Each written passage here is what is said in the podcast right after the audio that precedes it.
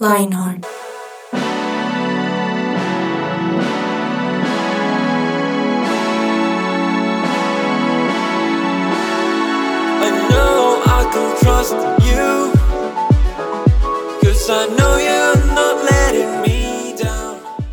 Hola, hola queridos oyentes, los saluda Kat Hernández en este podcast de Lionheart 180 grados. Hoy tenemos una edición especial para los amantes de la música y tenemos el privilegio de estar acompañándolos en estos 40 minuticos con buena música de una época que muchos aquí atesoramos. Yo nací en, ese, en esa década, pero ahorita les cuento por qué crecí escuchando esa música, entonces creo que me siento muy identificada con esta época a nivel musical. Y tengo aquí conmigo a Michael Revelo, músico también. Él sí creció ya en, esa, en los 90. ¿Cuántos años tenías, Mike? Eh, tenía como tres meses. No, mentira. no, yo sí creo que hoy me voy a... Hola, Kate, ¿no? ¿cómo Hola, estás? Bien. Qué, buen, qué bueno verlos. Eh, creo que en serio voy a disfrutar hoy mucho este programa. Eh, no solo porque Sebas tiene la cámara apagada, sino porque eh, la música que vamos a ver hoy y, y cuando lo estábamos viendo fue como, uy, me acordé de muy buenos momentos. Entonces, eh, espero que sea hoy muy chévere estar con ustedes. Eso, eso, gracias Mike. Y Cevitas, que también ya está por ahí preparado, no ha puesto cámara, pero está firme acá con nosotros. Sebas es más cercano también a, a los, a los 90 o no tanto, Sebas, ¿qué dices? Yo soy una casi una mezcla del 2000. Yo, llego, yo empecé en el 98. Hay, Ah. hay rango político, entonces me siento un poquito en desventaja, eh, ma- el, eh, Kate, porque Mike me lleva años luz de ventaja. Ya, tú y yo sabemos que él tiene harta cancha en este tema de los 90. Incluso él me podría hablar de la música de los 80, pero yo acá vengo a, a tratar de, de, de presentar buena música. Oh, Súper, bienvenido Sebas también. Vamos a estar entonces, como ya escucharon, queridos oyentes, hablando de la música de los noventas. Yo sé que muchos de los adolescentes ni siquiera habían nacido, ¿cierto? Pero si ustedes se preguntan por buena música, oigan, hay que devolverse un poquito porque en los noventas hubo buena, buena música. Y yo sé que muchos, porque ya me ha pasado, cuando conocen esta música cristiana de los 90 dicen, oiga, ¿dónde estaba eso guardado? Que yo nunca había escuchado esa música. Entonces esperamos que después de que se acabe este musicón, ustedes tengan mucho material para añadir a su Spotify, a sus listas de reproducción, porque seguro que algo, así sea una, les va a quedar gustando. Entonces vamos a arrancar. Eh, para los, eh, los oyentes que nunca han escuchado musicón, quiero contarles algo y es que cada uno va a presentar su top 3. Entonces pueden ahí estar súper pendientes porque Sebas, Mike y yo preparamos nuestro top 3 de canciones de los 90 que nos traen buenos recuerdos, que tienen una historia, algo que ver con nosotros y la idea es ir escuchándola. Así que yo arranco, si me permiten, queridos compañeros de mesa Sigue, sigue tranquila con confianza. eh, con un artista que crecí escuchando. Ahora sí les doy contexto. Yo soy del 96, pero desde que nací, mis hermanos mayores, que ellos me llevan 10 años, pues ya venían escuchando esta música y yo crecí con ellos a la par escuchando solamente esta música. Entonces yo me acuerdo que a los 5 años yo ya me sabía las letras en inglés, mi hermano me invitaba a cantar con él porque él canta y toca guitarra, entonces eso era unos conciertos que nos pe- pegábamos así todos chiquitos en la casa. eh, alrededor de esta música. Y el primer artista, Mike y Sebas, yo no sé si ustedes lo conocen, yo creo que sí, es Delirious. ¿Lo han oído? Díganme que sí, por favor. No. Sí, claro, claro. no. Una- yo, yo siento que Delirious eh, era de la misma onda musical de, de Hilson en ese entonces, ¿no? Y tenían como el mismo, el mismo, el mismo mood. Era, era, era algo bien chévere. Acá yo discrepo un poco porque a mi Hilson de esa época como que no, no era mi predilecto, no sé Mike qué dice, pero Delirious No. tenía algo muy chévere. Ellos son una banda británica, para los que no sí, saben. lo que pasa es que Sebas con tres meses, pues, ¿qué va a distinguir de Hilson y de Lyrics, no? o sea, y sí, perdóname, pero nada que ver. Son dos géneros totalmente diferentes. Eh, Delirious, yo vine a conocer Delirious ah, no tan, no tan en sus inicios. Eh, pero, pero sí es, es una banda, bueno, era porque ya, porque ya no están, pero, pero uff, qué bandota. Eh, creo que todos lo conocimos por, por una canción que, mm, que es, eh, ay, ¿cómo se llama esta canción? ¿Cuál, cuál Eh, canta? Majestad, sí, Sí. Majestad. Creo, yo la, yo la conocí por ese, por esa, por esa canción y uff, me, me, cambió la cabeza. Sí, total. Vamos a escuchar un poquito del- de, algo que es eh, un poquito más viejo que Majesty. Yo, yo creo que Majesty fue más hacia los 2000, sí, acá estoy viéndolo en mis notas, del 2000, del 2003. Pero hay algo un poquito antes, hay una canción que a mí me gusta mucho, eh, no es de las famosas, re famosas, pero por alguna razón esta canción a mí me, genera poder y habla de Jesús como nuestra roca firme. Entonces se llama Solid Rock de Delirious y esa estuvo por allá más temprano en sus primeros álbumes. Si nos la rueda nuestro querido DJ para que la escuchen.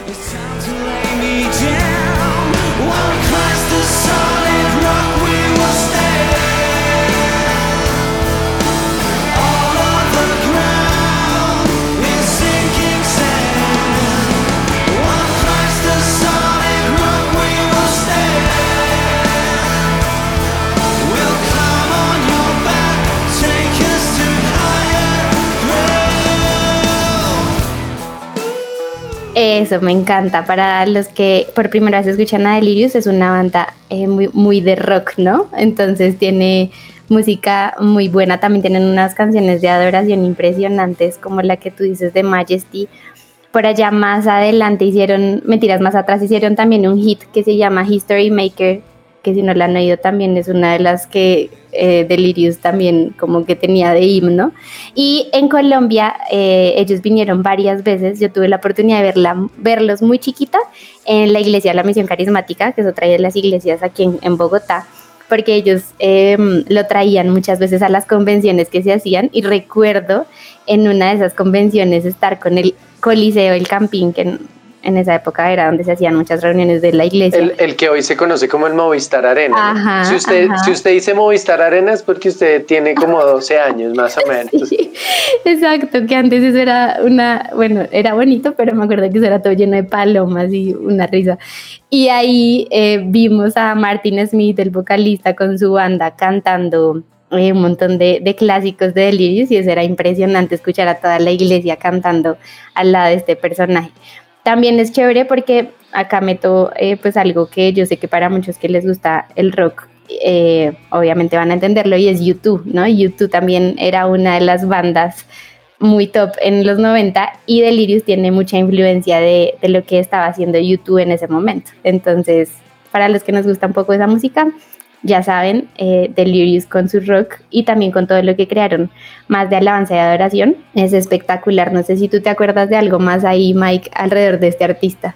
No, pues em, de hecho después de que ellos vinieron a Colombia eh, se establecieron. Creo que Stu G, que es el guitarrista, em, hace, estuvo como parte activa de la misión carismática por, por un buen tiempo. Esto, ya después de que se disolvieron, porque ellos se disolvieron, si no Ujú. estoy mal, en el 2009, 2010. 2010, sí. eh, después de que ya estuvieron aquí.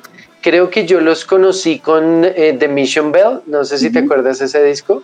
sí. Em, entonces, em, pues como que hizo, hizo un super click, además que es ese rock británico así, con, Sí. con sus buenas guitarras, la verdad lo disfruté mucho. Pero, sí, pero yo soy más de, no, o sea, soy rockero, pero no soy así como, "Ah", sino más, me gusta más la musiquita suave ¿Ah, sí? como, como, buen, como buen adulto mayor. sí, no, no sé, disfruto. Es que sabes qué pasa, Kate, y, ya, y ¿qué creo que más adelante vamos a tocar eso. Es que mm, em, yo, yo disfruto más una canción con una muy buena letra que con solo buena música. Porque pues hoy en día vas a encontrar muy buena música. ¿Sí? Ujú. Y cada vez es más fácil hacer música, o sea, desde que Apple lanzó el GarageBand y todo esto se digitalizó, mucha gente ahora hace música. De Pero a acuerdo. mí de esta época y de, y de la música de antes disfruto ese, ese, esas canciones que tenían Una letra contenido, o sea, sí, que uno decía, "Uf", y además Sí. súmele la buena música, uff, buenísimo. Sí, de acuerdo. Eh. Sebas, Sebas que creció con Coco Melón, pues de pronto no sabe. Coco Melón, dice Coco Melón. Bueno, No, acá. inclu- incluso creo que es demasiado viejo para mí, Mike. De pronto tú lo reconoces. ¿no? No, no, qué pena. Es, es muy bueno, es muy bueno porque al final estos dos compañeros que tengo en la mesa también son músicos, entonces es chévere hablar con ellos. Yo no sé música, pero creo que crecí bien rodeada gracias a mis hermanos. Dani, si me estás escuchando, gracias. Vámonos con el siguiente. Este también es un clásico. eh, en mi casa lo amamos, es Rescate. Eh, banda argentina, Ulises, su vocalista, tiene una voz espectacular. Yo no sé, a mí me encanta escucharlo cantar. Y eh, también se hicieron muy famosos por allá en el 87, fue que arrancaron con su música cristiana, con una mezcla y como de rock, de ska, que eso también es chévere. En, vivo me acuerdo que era el poco cristiano, porque la gente era saltando con rescate y eso parecía poco, pero era muy chévere. Y esta canción que viene ahí eh, es muy famosa, se llama Deja que te toque. Vamos a ir un poquito. Hubo dudas ni prejuicios para entorpecer. ¿Ustedes? Acabó de hacer solo la fe puesta en Jesús. Dieron a sus ojos luz. Manos arriba, Buenos Aires. Ay, deja que te toque Jesús. No resistas.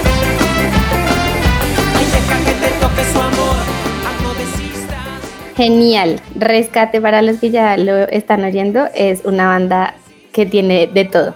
Las letras, como dice Mike, son una nota. Esta, por ejemplo, habla de Bartimeo, el que estaba necesitando un toque de Jesús para poder ver, porque era ciego. Y, es chévere porque yo no sé si ustedes concuerdan conmigo, pero a veces uno escucha muchas veces las canciones de rescate y uno no sabe qué está hablando porque él no, no dice explícitamente muchas cosas hasta que uno, ay, oiga, esa es la historia de, no sé, de Pedro, ¿sí? Porque ellos tienden a, a ser como sutiles con, con las letras, pero son súper poderosas. No sé si a ustedes también les gusta, Sebas. ¿Qué tal te va con Rescate? A mí, a mí, pues siendo muy sincero, Rescate nunca fue una banda como de mis afectos, pero hay una canción Sí. que nunca olvidé, es la de Quitamancha. Yo me acuerdo que en mi grupo de jóvenes cuando yo era pequeño la ponían un montón y, y lo, creo que algo que tiene Rescate es que para, para la época en la que se vivía en ese tiempo, crear ah, música cristiana de este tipo de géneros era, era un hito y era algo que, que no era fácil de, de recrear y reproducir y mucho menos de impactar. Entonces creo que es algo muy bacano. La- las canciones de rescate que uno referencia las identifica de una como de ellos porque tenían su valor, tenían su, su diferencia. No sé qué diga Mike, o si yo me equivoco. Claro, y es que, es que también venimos de una época, o sea, digamos que, que el que está llegando ahorita recientemente a la música cristiana, pues ya tiene todos los géneros, tiene, eh, por ejemplo, King and Country, que, que, que es como más, sí, que es más movidito, eh, ya hay reggae, ya está Redimidos, por ejemplo, que eh, ya tiene trap, o sea, hay mucho. Yo crecí con, con Marcos Witt, eh, y ya cuando llegó Rescate, pues yo ya era grandecito y fue como, ah, Wow. wow, rock argentino. Y claro, pues al tipo le dieron el palo de la vida, ¿sí? Sí. Porque pues más o menos del 90 para acá fue que empezó, son, como unos 20, 30 años mal contados. Ujú. Eh, y el tipo, o sea, a, a mí me sorprende es que, que se mantengan, ¿no? O sea, Sí. bueno, no me importa que me den palo, listo, yo sigo y, y creo que llegó y nos, nos motivó a una generación a ser, pues a ser músicos y, y, y- y meternos más en, en, en la relación con Dios como, ay, tan chévere y otras cosas. Ujú. Yo me acuerdo con eso que dices que en algún momento mi mamá nos decía, pero eso sí es cristiano, porque era tan, tan movido, tan nuevo, muchas cosas que decía, como eso sí es cristiano. Y claro, pues ya uno escuchar las letras, para los que quieren algo más reciente, eh, el, el último álbum que ellos hicieron de Indudablemente es impresionante, o sea, hay canciones para llorar, porque son muy lindas en, en el tiempo con Dios pero también hay otras así más de rockcito que son, que son buenísimas. Pasó algo triste y es que ellos también se separaron eh, hace un par de años, pero ahorita para los que eh, no saben, Ulises está por ahí intentando hacer cositas como solo. Hace justo como dos semanas sacó una canción que grabó con un par de amigos y sacó una canción que grabó con un paraguayo, si no estoy mal, que se llama... Uf, se me acaba de olvidar. Mojica, el presidente. No. ya, ya me acordé. ¿Qué personajes?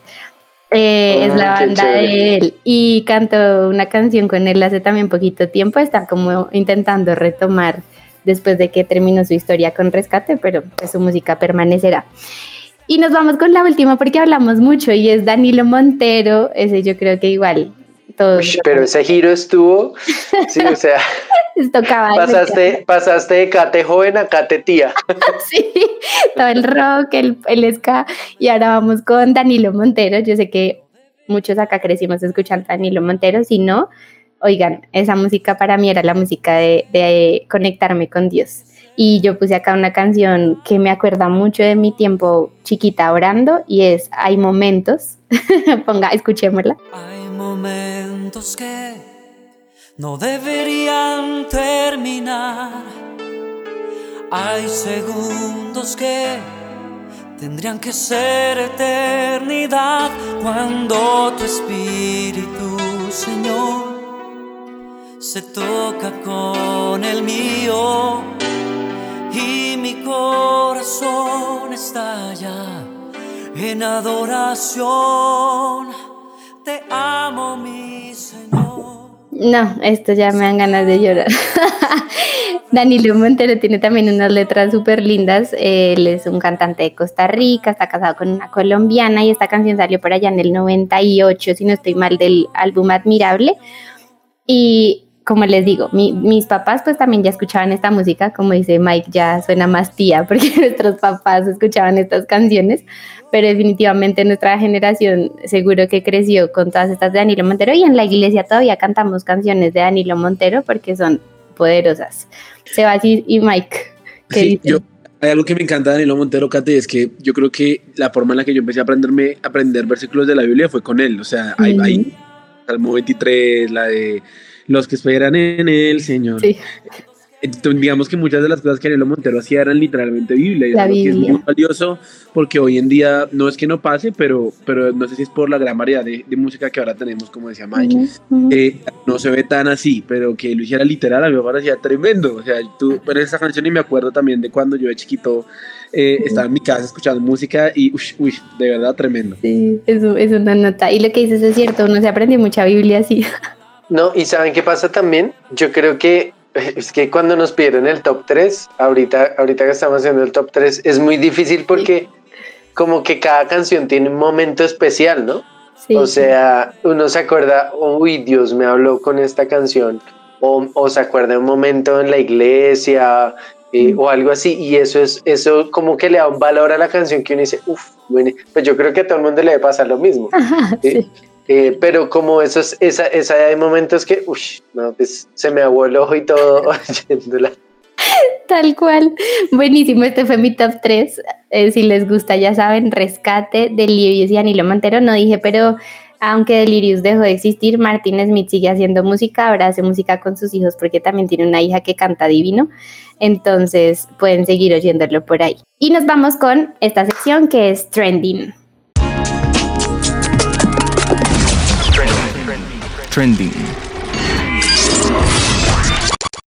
Hola, hola a todos, bienvenidos a esta sección de Trending. Hoy vamos a hablar acerca del iPhone 14. Y es que Apple anualmente anuncia varios dispositivos nuevos para que sus clientes disfruten de los avances de su tecnología. A pesar de que el iPhone 13 es un celular muy reciente, salió en septiembre pasado, con el inicio del 2022 la llegada del nuevo teléfono es un tema importante para los fanáticos de la marca. Como es usual, no hay información de manera oficial en cuanto a las características, pero sí se han publicado varias filtraciones que pueden dar una idea de lo que traerá la nueva propuesta de iPhone para el mercado. Cambio del notch por un doble agujero en la pantalla. Una de las quejas más evidentes de los usuarios de iPhone es que aún se vea en la pantalla el llamado notch, que es la parte negra que recubre el auricular junto a la cámara. Sin embargo, según iPadízate, el notch en el 50% de los iPhone 14 será eliminado en este 2022 y ahora se verán solamente dos agujeros en pantalla. Cambios en el procesador. Todo apunta a que la nueva línea de smartphones iPhone 14 y iPhone 14 más tendrán el mismo chip A15 Bionic de los iPhone 13. Esto genera sorpresa debido a que la compañía nunca había reciclado el mismo procesador para dos celulares diferentes. Diseño. Una de las dudas de los usuarios es saber cómo será la apariencia de este nuevo iPhone. Según John Prosser, analista tecnológico y una de las personas que más filtraciones anuncia, El primer punto de diferencia sería que las cámaras no se verían en relieve, por lo que el dispositivo sería más grande. Además, se espera también que la compañía retire el reconocido notch, es decir, la parte oscura que recubre la zona de la bocina de audio ubicada en la pantalla. Tamaño. Los rumores indican que Apple no le apostaría a la versión mini, y en lugar de esto presentarían otra alternativa de tamaño max. Según el portal especializado iPadizate, estarían disponibles cuatro versiones diferentes: iPhone 14, iPhone 14 Pro, iPhone 14 Max e iPhone 14 Pro Max, y el tamaño de las pantallas sería distribuido así: para el 14 y para el Pro 6,1 pulgadas y para el 14 Max y el 14 Pro Max 6,7 pulgadas. Batería. Teniendo en cuenta que los dispositivos podrían ser más gruesos, puede que se incluya una batería con más capacidad. Se espera que la nueva fuente de carga supere los 3700 mAh en el caso del 14 Pro Max. Cámara. Una de las más recientes filtraciones indica que el iPhone 14 Pro tendría un aumento y que llegaría a los 48 megapíxeles. Según Ming Chi Kuo, asegura que el iPhone 14 Pro y puede que el 14 Pro Max eleve el nivel de la cámara con más resolución. Por otro lado, es posible que la tecnología Pixel Binning llegue a la nueva línea de teléfonos para llegar a grabar a una calidad de 8K HDR. Somos su presencia radio. Después de esas canciones de Kate, como que yo ya no sé si mi, mi top va a ser igual de pro a al de ella. Ah, pero, pero yo traté también de buscar un poquito de variedad. Y hay una canción que a mí me Este, encanta. pues es que la vaca Lola. La- la- y, y Aurelio Cheverón y el club de está Patito Feo, la que usted, la que usted me- La que bailabas, eh, Mike. Ah, yo, yo, hay una canción que me, que si pensamos en esa época a mí me, me parece impresionante que, y se llama, eh, bueno, hoy la conocemos como El Corazón de la Adoración, pero es original, se llama The Heart of Worship, que es de Matt Redman. Yo no sé si ustedes alguna vez han escuchado la historia de esta canción, pero a mí algo que me gusta mucho de esta época es que, bueno, yo sé que aún hoy, aún hoy existe, pero que uno puede conocer mucho detrás de la historia de cada canción. Y esta canción es impresionante porque la escribió un, un tipo de, de Inglaterra en una época en la que en su iglesia ah, el pastor se da cuenta que, que, que como que estaban perdiendo el foco con respecto a lo que era la alabanza. Entonces el hombre dice, no, pues vamos a cambiar la fórmula y se, se, se deshace más o menos del sistema de sonido de su iglesia, se deshace de la banda de su iglesia y literalmente sus cultos empiezan con, a- con las personas en un tiempo de adoración, pero solamente cantando, o sea, con sus voces a capela. Wow. Yo no sé qué pasaría si hoy en día nosotros nos hicieran eso. Yo creo que sería muy difícil. Sería como. Yo seguro que más de el- uno sal- Sí, no, más de uno se saldría, se saldría de la iglesia. Sería muy raro. Pero, pero cuando uno lee la historia de la canción, eh, Matt Redman dice que para, para, para ellos fue una, una época de, vol- de volver a encontrar uy, como la razón por la cual de verdad hacían las cosas. Y él dice que escribió esta canción eh, mientras estaba en su cuarto, después de uno de esos deep domingos donde, donde cambiaron la fórmula, vuelvo a decir y Sí. que se la presentó a su pastor y el pastor dijo, no, esta, esta Mm. cosa es un hit. Y pues miren, ahora más de 20 años después, miren a dónde llega esta canción. Escuchemos de pronto un poquitico y seguimos hablando de ella. You search much deeper within through the way things appear. You're looking into my heart. I'm coming back to the heart of worship, it's all about you. It's all about you, Jesus. I'm sorry, Lord, for the thing I've made it. When it's all about you, it's all Uf, tremenda, tremenda, tremenda. Sí. El coro, ¿verdad? Me hace que es muy poderoso, ¿no? Dice, estoy volviendo al corazón de la adoración, pues se trata de ti. No sé si de pronto Cata tienen recuerdos de, de esa canción en algún momento de su vida. Claro, sí, también de chiquita en la iglesia y también a- hoy en día cuando ya la cantamos en su presencia es, es impresionante porque de verdad sí lo conecta uno como, oiga, en serio, no estamos aquí cantando por cantar y por saltar, sino que estamos adorando a Dios. Es muy bonita esa canción. Y es que también pasa algo y es que ahora pues la iglesia moderna tiene, gracias a Dios, tenemos sonido, luces, eh, todas estas cosas, eh, pero hace que uno a veces se pueda, uno pueda adorar el, el evento, no sé si me hago entender. Sí. eh, como que uno, como que no, pues si no hay luces, si no está oscuro y no están todos afinados, no me enchufo, pero pues antes la gente se conectaba con un himno, con un piano, un, un acordeón, ¿sí? Y ya, y, y, y, lo que importa era el contenido, o sea, vuelvo al mismo punto, o sea, lo importante de tener algo que uno diga, "Uf, ¿qué es lo que tienen los, los himnos, no? Ustedes no, no sé si alguna vez han visto las letras de los himnos, alguna vez hablaba con un amigo que, que es así, esos que tienen un pensamiento todo... uf, y, y él decía, es que los que escribieron los himnos realmente estaban locos, porque dice, son los que se venían de Inglaterra, de Australia, donde están todos esos avivamientos, a una Colombia de 1900, eh, después de la Segunda Guerra Mundial, a empezar iglesias y todo. O sea, realmente la doctrina y todo lo que ellos creían era, era muy pesado para hacer eso, pues porque Claro. eh, era muy teso. Pues tremendo. sí. Yo creo que estas son las- de las canciones que uno dice, eh, puede, puede sonar a 20 años atrás y puede sonar hoy, e igual a uno le va a mover fibras y uno va a poder conectarse con ella. Pero, pero bueno, vamos con la segunda. Esta, esta canción, la verdad, yo no la, la conocí. Yo la conocí a través de una película. No sé si alguna vez han visto la película de I Can Only Imagine o si tal solo Sí, pudiera imaginar. claro. Es, es la película de, del vocalista de una banda muy famosa, eh, pues que en su momento fue muy famosa, mo- ahorita también, que se llama Mercy Me. Y esta película es impresionante y la historia básicamente de esta canción es de, de, pues, de este vocalista que se llama eh, ah, Christopher, no, perdón, Bar Millard, Bar Millard, ya, Ujú. ya tengo el nombre.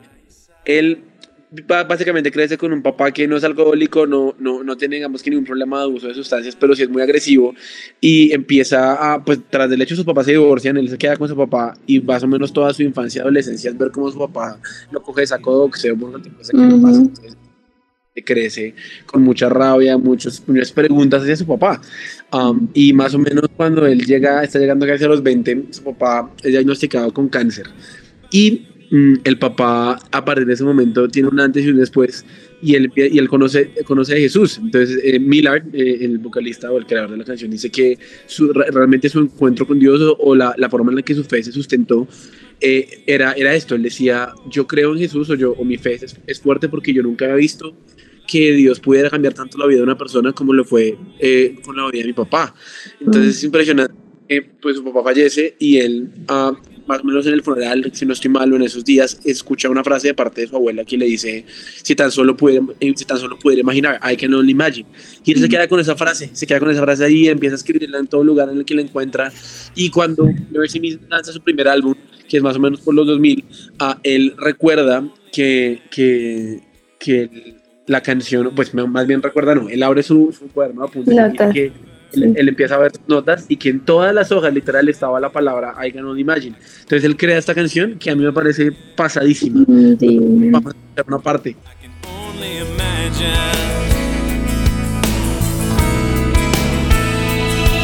Surrounded by your glory, what will my heart feel? Will I dance for you, Jesus? Or in awe of you be still? Will I stand in your presence? Uf, a mí, yo, yo recuerdo que cuando escuché esta canción por primera vez en la película, yo solamente lloraba porque me recordaba mucho a mi papá. Esta canción obviamente habla mucho, habla mucho acerca de, de lo que va a pasar el día en el, que, en, el que, en el que vamos a llegar a la presencia del Señor y vamos a, a verlo cara a cara, pero estaba muy basada en la experiencia que él tuvo con su papá. Y a mí me recordó mucho a, uy, uno de verdad, muchas veces, o en mi caso, no valora lo que tiene. Y, y para mí fue un llamado a, uy, tienes que enfocarte familia, es algo que, es algo que tienes que hacer. Mm, Súper, súper. ¿Ustedes ¿La han escuchado? Sí, obvio, y vean la película si no la han visto porque es muy bonita. Yo no le te- acá entre nos yo no le tenía fe a la película, pero un día me dijeron, no, cuando salió en cine, no, que está re buena, no sé qué, y yo "Mm, no la vi, pero luego me la vi ya en la casa y sí, el mensaje es súper lindo y cuando uno conoce toda esa historia detrás dice, guau, este man de verdad tuvo ahí como su encuentro con Dios en, en ese proceso tan duro que vivió. Es bueno. Y, y la última, Sebas, muéstranos qué Última. más traes. Última canción, súper rápido. Esto se llama, para que la escuchemos de una, The Great Adventure, de Steven Curtis. Started out this morning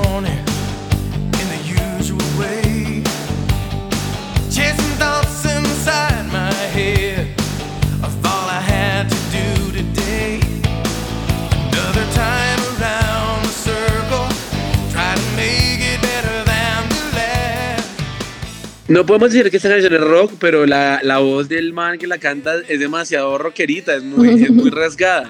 Me parece un hit y me, me, me lleva mucho a musicales. No sé si a ustedes les gustan los musicales, pero esa canción para mí es una canción de musicales. Y A mí, que- a mí, ¿sabe qué me acordó? De una banda que creo que no vamos a hablar hoy, pero no sé si se acuerdan de, News, de Newsboys. Obvio. Sí. sí. Eh, uy, no, qué canción está bien, Sebas. Ahí, ahí, ahí muestras que tienes buen gusto. ¿Sí? Creo que ya. eh, Las dos, con las otras dos me muero de hambre, pero con esta como que la doy. Y estaba leyendo que No. esa canción ganó un Grammy o algo así. Ese álbum. Estaba Wow, diciendo yo- que gracias al álbum el man ganó dos Grammys. Y yo, mm, Imagínate, pues la canción, la canción tiene tanta recordación que fue usada en una película de Netflix el año pasado que se llama A Week, A Week Away, algo así. Y es, una, es una canción que hace como un remake de la canción para la película, me parece buenísimo. chévere. Yo creo Wow. que no la tenía tan presente, pero está buena. ¿Steve ¿Curtis? Steve. Steve Curtis. Steve Curtis. Yo tampoco lo conocí mucho. que Steven Curtis Chapman. ¿Están hablando de Steven Curtis Chapman? Sí. Del Están mismo. hablando. eh, Ustedes han visto, hay, hay- hay un personaje cristiano que se llama. ay, el de la gran pista de Dios, se me olvida el nombre de él. ¿Cómo se llama? El de la gran pista de Dios. Sí. Chris Tomlin. Eh, él es Chris Tomlin. Chris Tomlin, de hecho, es uno de los cristianos más reconocidos en Estados Unidos. Eh, pero Steven Curtis Chapman es, es un personaje que viene desde los 80 haciendo música y era, mejor dicho, la, el, top, el top de artistas. Porque Ah, recuerde que la, la- la cultura es, es, ha estado- es norteamericana. Nos llega tarde acá. Eh, es, eh, ellos son cristianos jude- judeocristianos, Ujú. ¿sí? Desde su establecimiento. Entonces el cristianismo en Estados Unidos pues es muy fuerte y Steven Curtis Chapman eh, pues, era de los, de los más reconocidos artistas. Eh, de hecho creo que él se ganó un, un par de Grammys si no estoy mal, pero, pero era muy, muy, muy bueno. ¿m? Ya, pues ya no está activo porque tiene como 60 años. De los de vieja escuela. Sí, Newsboys no lo metimos, pero también era por esa época, ¿no? Aunque ellos han cambiado Newsboys. de vocalista. News Voices arranca como en un añito después de que yo nací, Mm, o sea, en el 85 y les voy contando, hagan cuentas. Eh, y ha tenido muchos cambios, eso sí, sí es lo cierto, o sea, ha tenido muchos, muchos cambios. Para los que nos están oyendo, puede buscarlo. Hay una, hay una colección en, en Spotify que se llama This is News Boys, mire, recomendadísima. Si a usted le gusta la música ochentera, eh, hay una canción, no sé, Andrés, si, si logremos poner un pedacito que se llama Liberty Disco. Eh, love. Sí. eh, que es, uff, era una canción sota de, de la época de, de, bueno, de esa época. Y, y han pasado por muchos, bueno, han tenido muchos integrantes. Algunos han salido por, por, por adicciones a las drogas y eso. Wow. Eh, pero no sé si se acuerdan cómo se llamaba el, este cantante que era, eh, que era calvo. Peter Furler. Que era, para mí, hasta ahí fue Newsboys. Ya con Michael Tate, no, no. ¿No? O Michael Tate es muy bueno, pero, pero no, o sea, el man, todo el flow que le ponía a la Es- banda era. Escuchen, escuchen que ahí está bajito. Si le seguimos.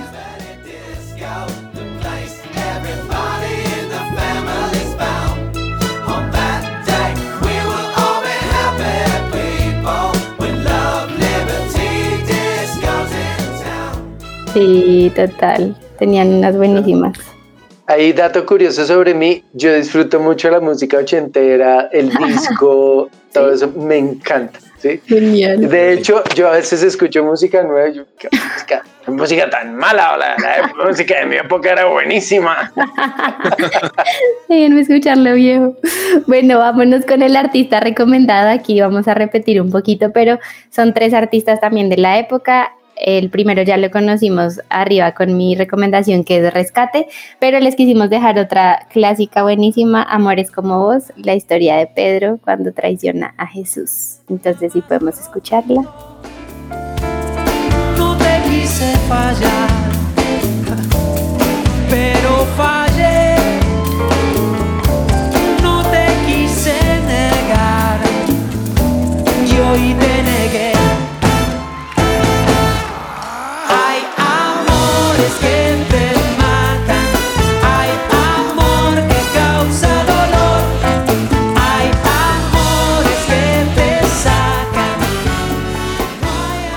Me encanta, no, me encanta esa canción, me encanta. Rescate tiene todo como van oyendo, o sea, esto ya es otro, eh, otra época más adelante, pero maravilloso rescate. Sigue yo, puedo presentar el siguiente, el siguiente recomendado. Dale. DC Talk. Ay, Es una banda, realmente. Sí. Sí, de hecho, yo en el colegio eh, Sí. había una banda escolar y yo era el bajista. Y esta fue, esta canción fue la primera canción que tocamos. Y, y nos sonaba tan bien que empezaron a rotarnos por todas las iglesias. Yo me acuerdo que tocamos Ay. por allá. Era muy chistoso porque éramos cuatro, medio charrasqueábamos el inglés. Y Eh, yo en esa época tengo que reconocer que yo no sabía qué decía la canción. Eh, pero, uff, qué, qué bandota. Ah, mejor dicho, no hablemos más. Escuchemos Mándela, el Andresito. clásico.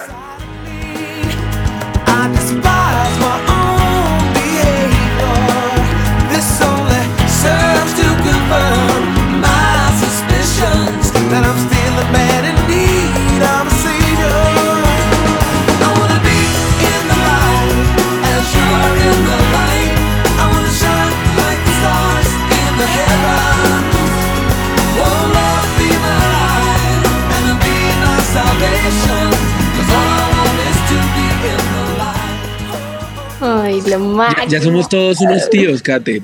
Perdona por ahí la, la, cuña. Es que si, si la- si las personas que nos escuchan nos vieran, en cada canción nos movemos la cabecita con un muñequito de esos de los carros. O sea, todos unos tíos acá. Ay, no, me encanta porque además DC Talk, eh, para los que están más eh, jóvenes, pues es de donde sale Toby Mac, que también pues ya ustedes seguro lo han escuchado, Michael Tate, que se hizo el vocalista de Newsboys, y Kevin Max, que decidió cambiar un poco su estilo de vida y no es un muy buen ejemplo a seguir hoy. Pero qué voz, díganme si Kevin Max no tiene una voz espectacular. O sea, yo creo que de los tres era la mejor voz, pero hacían una cosa muy chévere porque Toby Mac siempre metía un poquito como de hip hop.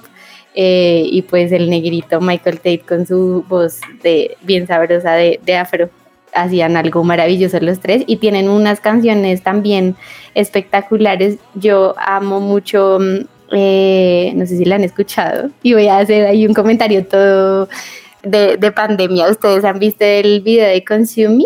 Consume Me, creo que así se pronuncia. ¿Nunca? Se escribe, no, no, se no, escribe como consúmeme. eh, véanlo. Eso parece como lo que, lo que pasa en pandemia, todos así con oxígeno y de todo. Es un video muy chévere y pues para la época era todo como medio friki. Pero ellos tienen unas O canciones. sea, lo predijeron. Eso que, que Simpsons ni que ocho Sí. cuartos. Lo predijeron DC Talk. Sí, sí, sí. Es muy chévere, es muy chévere. Y em, para los que no lo han oído, de verdad, escuchen, es una banda impresionante. Yo creo que todos los que crecimos conocimos Jesus Freak. Yo creo que ellos fueron los que acuñaron ese término, ¿no? De Jesus Freak con su canción también un hit.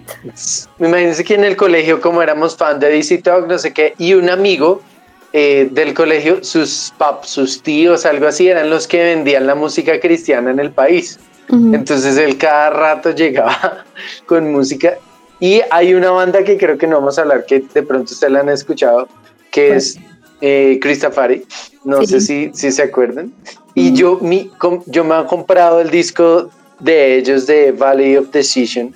Era el CD eh, y era fabuloso. Y si me está escuchando mi querido amigo Felipe, me lo cambió por un cassette de DC Talk. Me dijo, y yo como era tan fan de DC Talk, yo, bueno, sí, está bien. Y después todos se me burlaban, ¿cómo fue cambiar un CD por un cassette?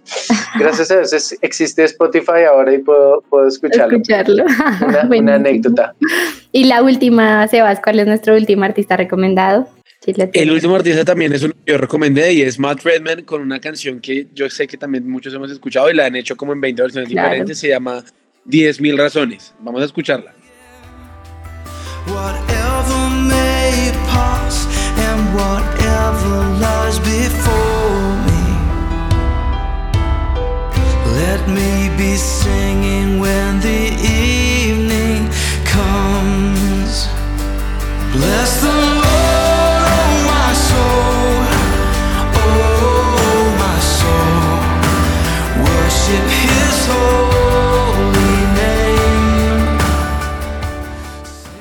Este es el que tú también nos contaste arriba, ¿no?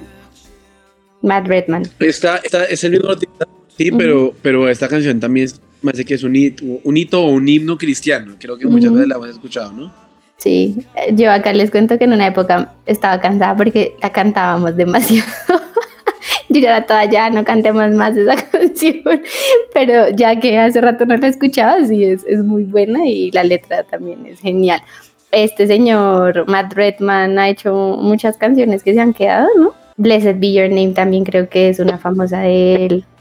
Chévere. Ahí ya Sí, saben, para él- los él que no. tiene- él, él tiene una ola como de adoración, o sea, su estilo de música no ha cambiado mucho a lo largo de los años, creo yo, pero, pero lo que ahí vuelvo a lo que tú dijiste, Kate, que dijo Mikey, es que así su música no ha cambiado, sus letras igual siguen siendo súper poderosas, como que la gente la recuerda al resto. Llegó tu turno, Mike. Es tu top 3. Vamos a ver el viejo Mike de esta mesa con que llega.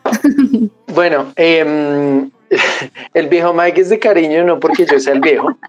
Eh, ya tengo con Sebas, gracias. Oiga, Sebas, ¿sabe qué es lo más chistoso? Que yo hoy estaba enfermo y, y el deseo de montársela como que me animó, como que me siento bien. Me dijo, "Es que Gracias. bueno. maluquito hoy. Qué bueno que el bullying sea una fuente de, de salud para usted, no me. Me revitaliza. Vamos con toda, Mike. Bueno, la primera canción, em, más bien escuchemos la, pri- y, y escuchemos la primera, Andresito, y, y ya les cuento. De una.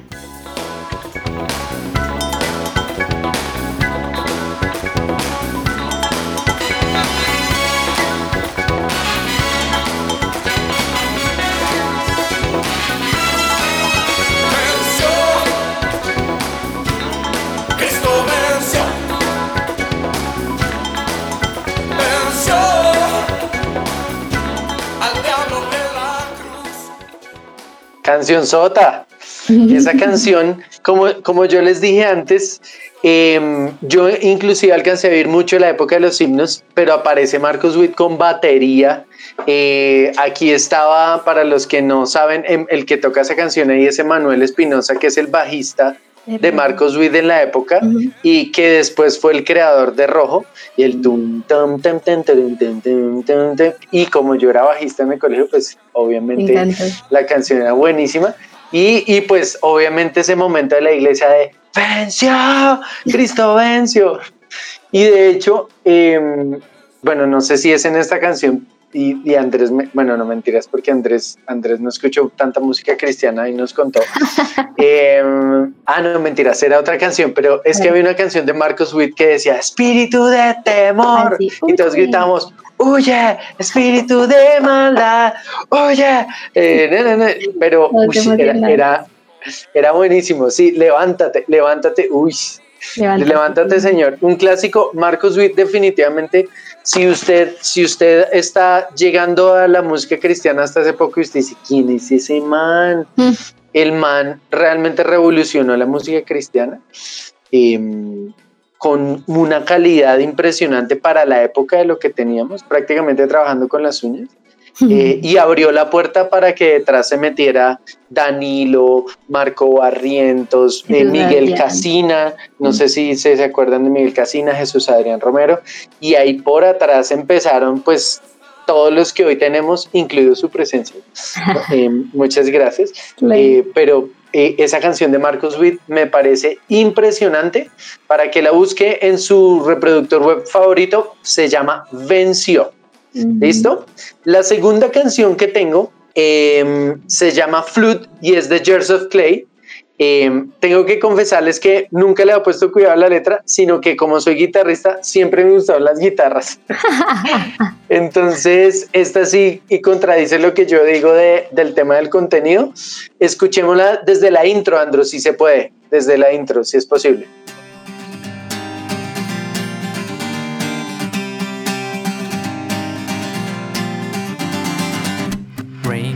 On my face. Hasn't stopped raining for days. My world is a flood. Slowly I become one with the mud. But if I can't swim after 40 days and my mind is crushed by the crashing waves that be up so high. Me encanta. ¿eh? Creo que ahí ya compartíamos algo un poquito. Por ahí Sebas estaba, estaba corriendo en pañales en el coffee. ¿Usted cuántos años tiene, Sebas? 24. Ay, no, no están, no están pollos. No. Se las da de No. pollo. Esta canción usted- a mí me usted acuerda. ¿Ah? Y usted viejo. Usted es viejo. Esta canción a mí me acuerda de un trabajo que yo tuve, Sí. eh, que eran Coffee and Jesus, cuando empezó Coffee and Jesus. Coffee and Jesus, para los que no saben, es, es el café de, de la iglesia en lugar de su presencia. Y antes era un sitio como de 5 metros cuadrados, no, no Ay, sé si ustedes lo conocieron. Al frente, ¿cierto?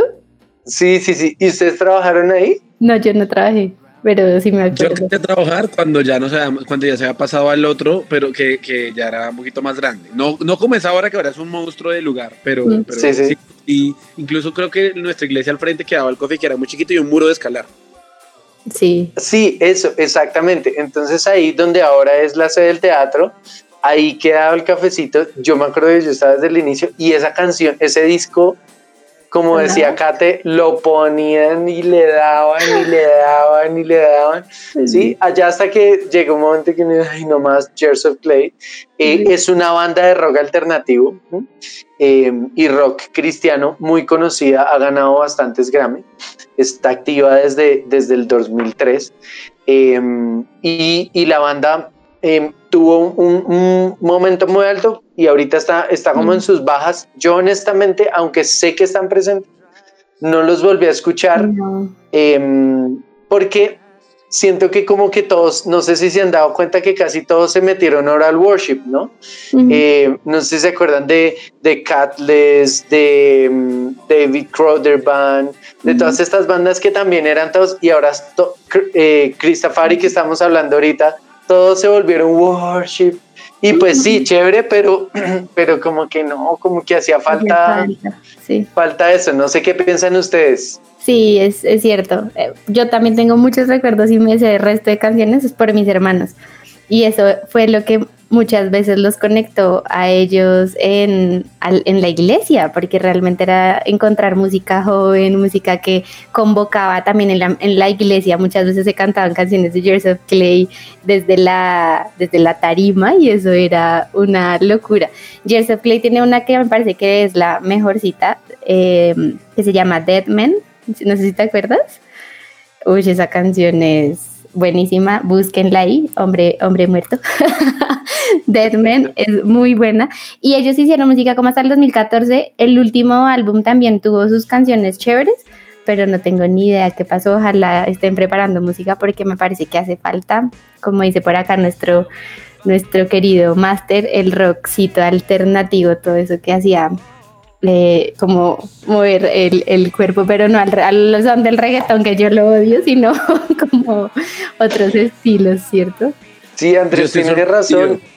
Señor. Perdón, yo estoy sorprendido del, de los gustos de Kate. O sea, yo pensé que Kate era súper Cosway, Danilo Sí. Montero, Montero, o sea, ver a una Kate rockera. Richard Clayderman. Yo creí que iba a ser como de Richard Clayderman y ¿Qué se inventan? No, Yanni, como esas cosas que uno era así, porque todo, hola, hoy en, les tengo el tip psicológico del día. Y allá por detrás, ¡guau! No, me encanta. Sí, mi hermano me, me hizo el daño, pero a mí me encanta porque esa música esa es muy buena. ¿Ustedes vieron la vida secreta de las mascotas? No sé si la podemos mencionar. ¿Se acuerdan que hay un perrito que lo dejan con música clásica y se va al dormir? sí. Esa es Kate, así. Para los que no sabían, sí, mi otra, mi otra cara de musical, porque realmente, y yo acá me empiezo a confesar, a mí me cuesta mucho, mucha de la música actual porque me hace falta esto. Y digo, mm, ¿dónde se quedó como eh, esta música que ya todo suena con el punch, punch del reggaetón? Y yo soy como, Yo "Ay, sé, todos nos pereza". volvimos súper tropipop, pues es que como ahora todo el mundo quiere vender.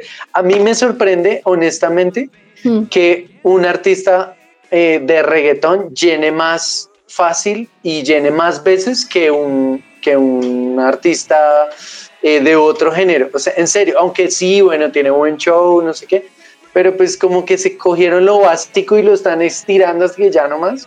sí, Eh, estoy de acuerdo con Andrés. Andrés, eh, hace falta esto. No sé si se acuerda usted, Sebas, de Hawk Nelson, aunque ese no Claro. es tan noventero. eh, Pero buenísimo. ush, o sea, Ah, eh, había, había otro que se llamaba. ay, bueno, pero es que ese sí no era tan chévere, que es, es Demon Hunter. Ese, es- es- ese era, ese era ya muy pesadito. Yo no sé si, si Andresito que acabaste de decir de rock alternativo, yo pensé de una en Lifehouse, ¿tú te acuerdas de Lifehouse? Que ellos tenían también unas canciones, wash. Y mi hermano siempre decía, no, esas canciones son como cristianas. Por las letras. Sí, everything, sí, sí, sí. Porque eran también muy buenas y sí, ojalá, ya saben también, los que son músicos en la iglesia, yo digo, escuchen esto para que se inspiren y hagan música también de este estilo que creo que hace falta. Mm, y ya Mike cierra con esa última que yo sé que también es clásica. No sé si se dieron cuenta que escogimos dos como movidas y la última la pusimos así toda, cortavenas. Sí, ¿sí? que no hacían falta la- en esa época. como la gloria de Dios de, de mi amigo Montaner. Esa canción es, eh, como dicen, tiene lágrima. La gloria de Dios. O sea, donde uno, donde tuviera otra letra, uno con una pola. ¿Cierto? Sur es Una cer- reprendo, reprendo el nombre de Jesús. bueno, esta última canción, eh, aunque muchos la vinieron a escuchar eh, ya como en los, eh, no sé, no sé de qué canción, de qué año será, me robaste el corazón. Eh, si Andresito se acuerda que la grabaron del 99. Yo vine a escuchar esa canción realmente como unos cuatro o cinco años antes, porque em, mi familia y yo íbamos a una iglesia donde Alex y su, y su familia, Alex Campos, Sí. eh, eran parte del equipo de alabanza. Entonces, eh, y la persona que escribió Me robaste el corazón, pues era amiga de la familia. Entonces, era como, como esa canción que uno sabe que cantan sabía. en la iglesia y uno dice, ay, qué bonita. Y pues jamás imaginé que fuera a llegar a, a donde llegó y a ser tan famoso Alex. Entonces, escuchémosla. Me robaste el corazón, aunque yo quede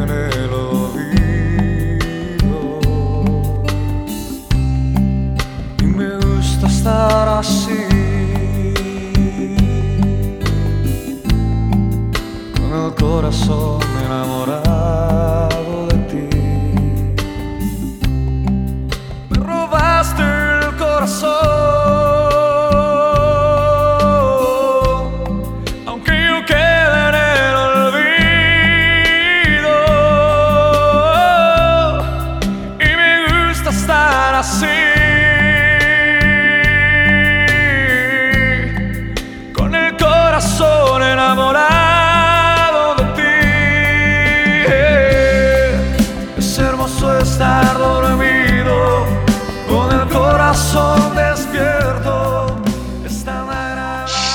clásico de la música cristiana. Como dato curioso, eh, a Alex le dieron palo porque, como así que me robaste el corazón? Si Dios no roba, no señor. Ay, no. Eh, le dieron palo, pero canción sota. Alex la hizo súper famosa, eh, la llevó a, a todos los rincones que ha estado y, y realmente es una canción que conecta, conecta mucho con Dios. Eh, de hecho, no sé si Sebas apren- se aprendió ese, ese loopcito en la guitarra, en la guitarra. Tran, tran, tran, tran, Es, es de verdad. Tiene una recordación impresionante, ¿no? Es absurdo. Exactamente. Eh, y esa canción creo que tiene muchos años más de los que, de los que nosotros de los que nosotros podemos recordar. Entonces se nos quedaron eh, algunos personajes por fuera. eh, no sé, como por ejemplo eh, Julio Melgar, que, que está en la presencia de Dios, eh, Marco Barrientos, eh, Miguel Casina, uf, creo, creo que tenemos muchísimos en inglés, en español. Eh, Sebas tiene unos en quechua. eh, pero fa- fabuloso, me encantó el Ay, programa, me lo disfruté mucho. Kate. Gracias por la invitación de hoy. No, qué nota, estuvo buenísimo. Yo espero, supongo, ¿no? Que al final de- del podcast debe salir una lista ahí como con los artistas para que vayan y chismosen y, hagan su, su lista de reproducción más grande, porque ya uno a veces se queda corto, ¿no? Es como, oiga, otra vez lo mismo. Sí, es cierto, es cierto. Y por favor, metan más artistas, eh, los, los que hagan la lista de reproducción. eh, uf, porque también hay algunas canciones que no escuchamos nosotros como Ronquenoli, eh, eh, Torre Fuerte, que ya son un poquito más para atrás, son como de los 80, eh, pero que también pusieron unas bases muy fuertes en la música cristiana. Gracias, gracias. Estuvo muy bueno este musicón con mis dos amigos aquí, músicos. eh, y también nos vamos con ganas de seguir escuchando esta música. Por favor, explórenla porque sé que se van a llevar buenas sorpresas y nos vemos en otro de estos podcasts la próxima semana. Que estén bien, bye. Chao, que los bendiga.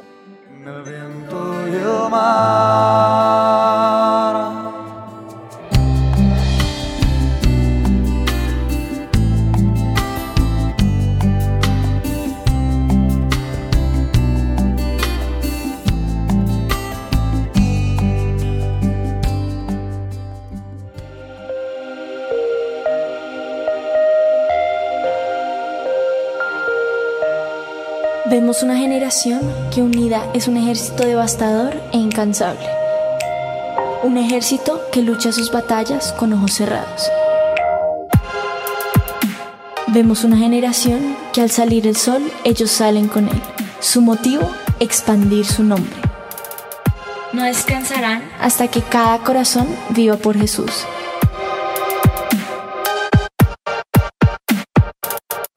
Vemos una generación cuya pasión y santidad quema los ojos de quienes los miran.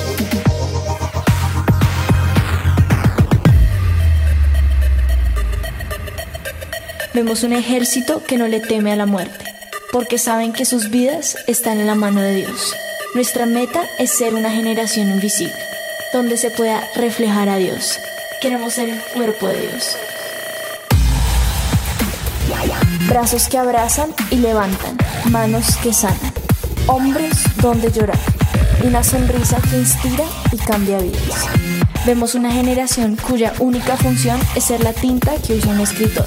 Somos una generación que no se conforma con la imagen mediocre del mundo. Vemos una generación cuyo corazón sigue al león y un ejército que no le teme a los planes. Somos Lionheart.